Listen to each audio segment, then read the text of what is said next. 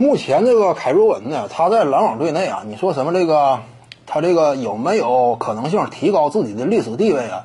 欧文相对来讲呢，他就算说啊，以这个老二或者说以老三身份，正如很多球迷所讲啊，你什么凯文杜兰特，老二或者老大，甭管是怎么样，但是至于凯瑞文来讲，他是有征服的，因为什么呢？这就是不同的格局。至于杜兰特而言，如果是继续以老二身份拿冠军的话，几乎啊原地踏步。为什么呢？他前面的是斯蒂芬库里，你看没看到之前 ESPN 呢得出了一个 NBA 历史之上啊排前五十的这么一套大榜单，可以说颇受认可。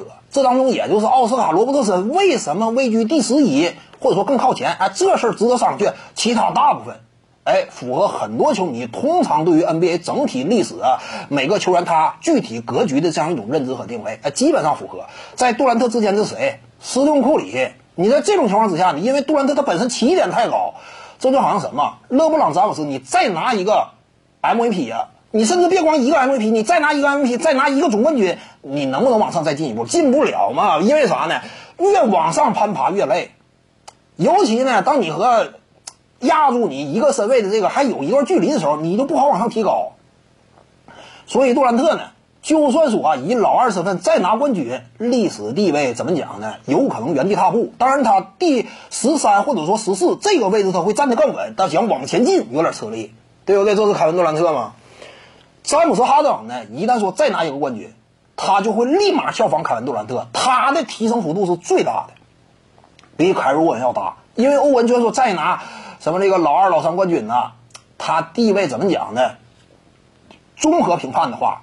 未见得比托尼·帕克高，因为托尼·帕克好几个冠军呢嘛，一把戒指，而且整体生涯成就啊，凯瑞文至今为止没有什么顶级斩获，所以呢，欧文一旦说再拿一个冠军，甭管老二老三，肯定有提高，因为他底子他没有那么硬，对不对？之前联赛当中可能说你拉出来历史前一百，他都没有他一号，但是这么一来，两个老二冠军的话，他能往前更进一步，肯定更进一步，而且这个跨越的幅度呢，有可能好几十个。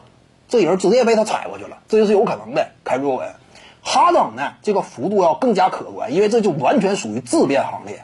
再拿一个总冠军呢？我之前谈过，哈登目前年富力强，本身又是这支球队真正的战术轴心，对不对？他再拿冠军的话，这一下妥了。他跟凯文杜兰特谁上谁下，或许值得争议了。如果说哈登啊。他是大哥身份最终拿冠军的话，谁上谁下有一定争议了。当然，未见得一定压住杜兰特，但是哈登身位立刻也会跻身历史基本上前